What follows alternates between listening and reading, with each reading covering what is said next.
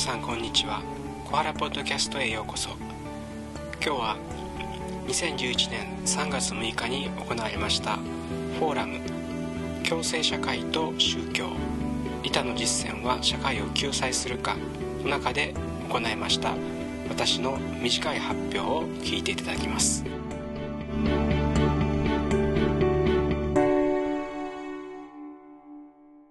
私はあの今日は、えーと、キリスト教とあの利他的実践というテーマであの話をさせていただきます、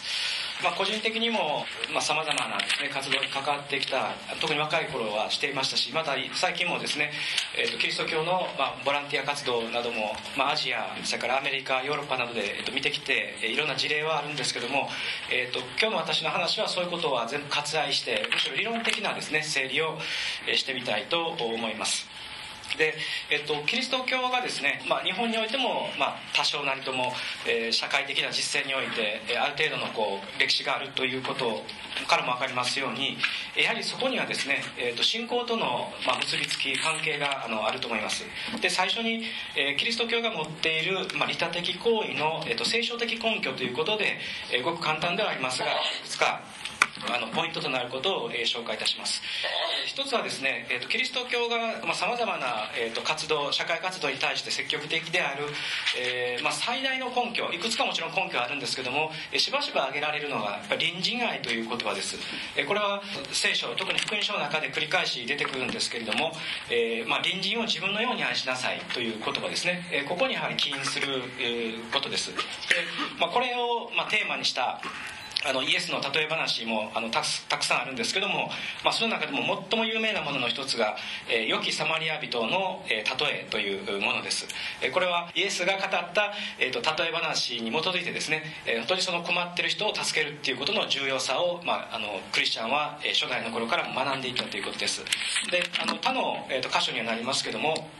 えー、これも例え話の一節なんですが、えー、私の兄弟である、まあ、この最も小さいものの一人にしたのは私にしてくれたことなのであるっていうですね。これ実は長い前後の文脈があるあるんですけども、えー、まあ、この最も小さいものというのは現代の言葉で言うと、まあ、社会的弱者というふうに言い換えてもいいかもしれません。つまりここでイエスが語ろうとしているのは誰もが目にかけないようなこの一人にあなたはその人がですね喉が渇いてた時に水を飲ましてあげたのか、えー、寒くて凍えた時に服を着せてくれ着せてあげたのか、えー、お腹が空いてる時に、えー、食べ物を差し出したのかその一人にしたかどうかっていうことを私は大事にしてるんだっていうことをですね、まあ、問うてるんですね、えー、そういう、えーと、大義名分の中で、えー、立派なことをするんじゃなくてですね社会の中からですね見捨てられてるような人々に対する、まあ、眼差しの大切さということが聖書の中では繰り返し語られています。でこういうですねキリスト教の社会的実践の根拠として隣人愛があるということをまず強調した上で同時に私がですね今回強調しておきたいのはイエスが語っている論理といいますかえこれはどの宗教もそうかもしれませんがえそもそもそのえそれを始めた人の語った言葉と現在例えばキリスト教とか何々教という宗教が持っている考え方との間にはですねギャップがある場合があるんですね。えここはやっぱり知っておく必要があります、えー、イエスの教えを今の教会がですねそのまま実践してるわけではない。じゃあもともとどういうことを語っていたのかっていうことを、え、に注意を向けたいと思います。でイエスの倫理っていうのは、えー、共同体の倫理ではありません、えーまあ、あのもう少し分かりやすく言えば全体への協調を求めたりとかですね、えー、そういうあの社会のルールがそうなってるんだからあなたもそうすべきだえっていうですねそういうのではなくってむしろ、えー、一人一人の、まあ、子にですね強い眼差しを向けて、えー、きます。で、えー、この一番あの典型的な例があの先ほど森松先生もちょっと取り上げてくださったんですけど見失った羊の例え話がありまして、え、これもごく一部だけ取り上げていますけども、その1匹を見失ったとすれば、99匹を野原に残して見失った1匹を見つけ出すまで、え、探し回らないだろうかっていう言葉があるんですね、これはあの現代のですねあの理屈から言えば全く間違ってるというか、えーと、道徳としては成り立たないわけですつまり私たちはですね100匹もし、ま、迷子になりそうな人がいればですね多数の方に対して配慮をして場合によってはですね、えーと、少数者をあの、まあ、犠牲にするということもやむを得ないというふうに考えるんですが、えー、イエスの場合99票ですねもう放っておいてもその1匹をですね見つけないだろうか。っていうことで、えー、こう語っていくんですね。ですからこれは、えー、そのままの形ではですね、えーと倫理とか道徳にはなり得ないぐらいの非常にラディカルな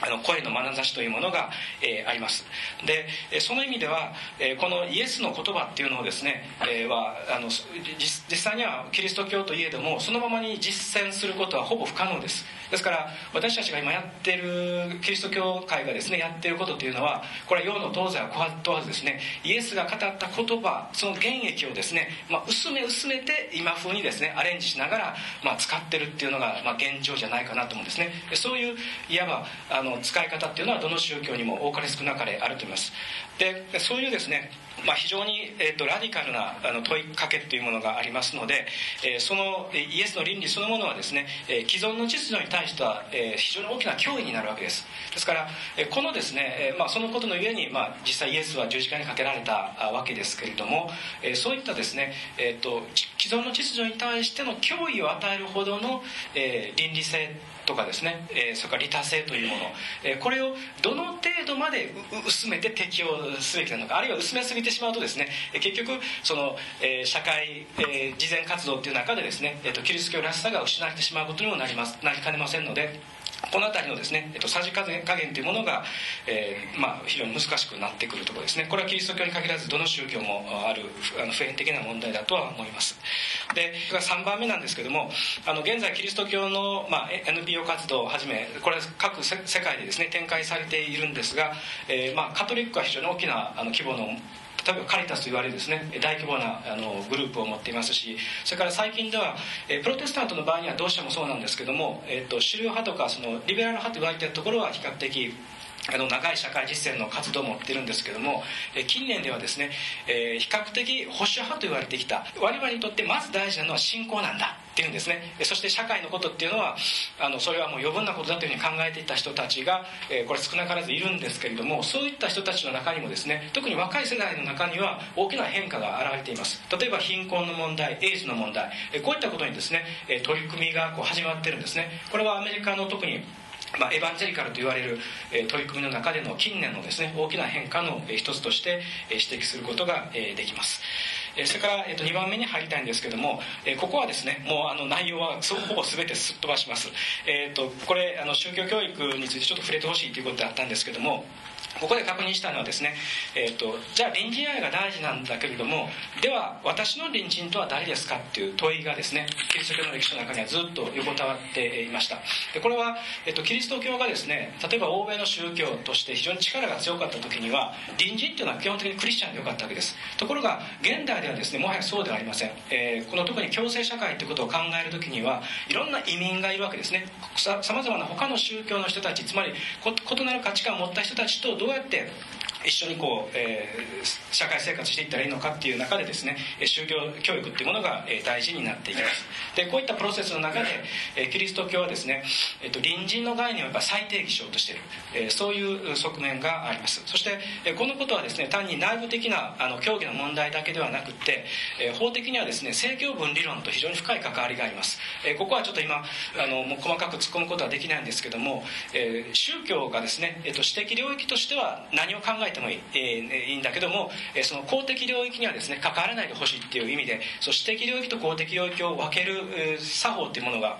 あの西洋社会には、え発達してきましたしこれは一部日本にもですね、えー、もちろんあの取り入れられてるわけなんですけれども、えー、ここでやっぱり問題になってくるのがですね、えー、やはりどの程度宗教が公的領域に関わったらいいのかという問いです、えこれもまた時間があればお話をしたいと思います。いろんな事例があります。それから最後、えー、と3番目なんですけども、えこれはですねちょっと私の専門領域の、え一部のですねあの、まあ、いやから意見を出しておきたいんですが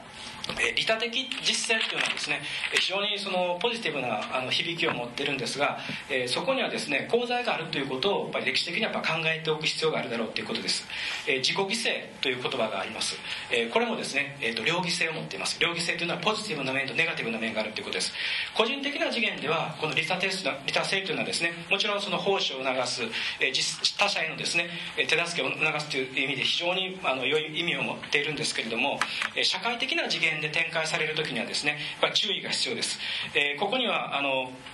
えー、アメリカのですねライホルト・ニーバーという神学者の一節を取り上げておいたんですけれどもあのちょっとややこしいのでごく簡単にですね私なりの言葉でまとめるとこういうことです。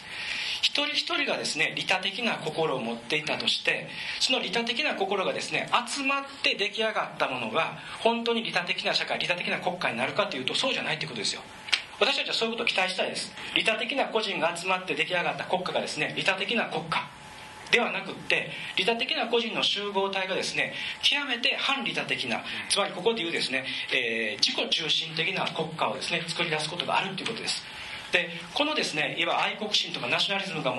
持つ、えっと、ジレンマというパラドックスというものをですね宗教も実は持ってるということを指摘したいんです。というのは利他的でありなさい奉仕しなさい、え役に立ちなさいということをですねどの宗教も呼びかけるわけですよ。そして個人の利他心というものをぐっと吸い上げて出来上がった宗教教団というものが極めて利己主義的っていうことがあるわけですよね、えある特定の教祖とか幹部だけがですねお金を巻き上げる。そして旗から見ればですねそういう人の利他心まで食い物にして宗教はですね自らを拡大していくのかっていうことで宗教のうさんくささにもですねこれつながっていってるわけです。ですからこの宗教と税金の問題とかお金の問題っていうこともですね後で関心に上がるかもしれませんけども宗教がですねそういうやっぱり根源的なやっぱ関係を抱えている以上やはり何らかの形で透明性をですね確保していくっていうことが大事であろうということをですね、えー、思います。ですから、えー、まあ、あの今回のテーマに別に水を差すわけではないんですけども利他という言葉も強制という言葉もですね文脈によっては非常に危ない道具になりうるということです、えー、それは歴史が教えてくれています。でその時にですねどういう、ま、解毒剤があるかというと最初に少しあの思いましたけども、えー、キリスト教にとってはですねあのイエスのラディカルな言葉です、えー、この、えー、人が目も留めないようなこの一人に対してあなたは本当に目を注いでいるのかっていうですね、え、ここのやっぱり原点をやっぱり忘れないということですね。そうでなければ集団のために、え、共同体のために犠牲を強いる、え、そういうようなですね倫理を、え、宗教が結果的に自己犠牲の名のもとに作り出していくことになりかねないということです、え、私の話は以上で終わらせていただきます。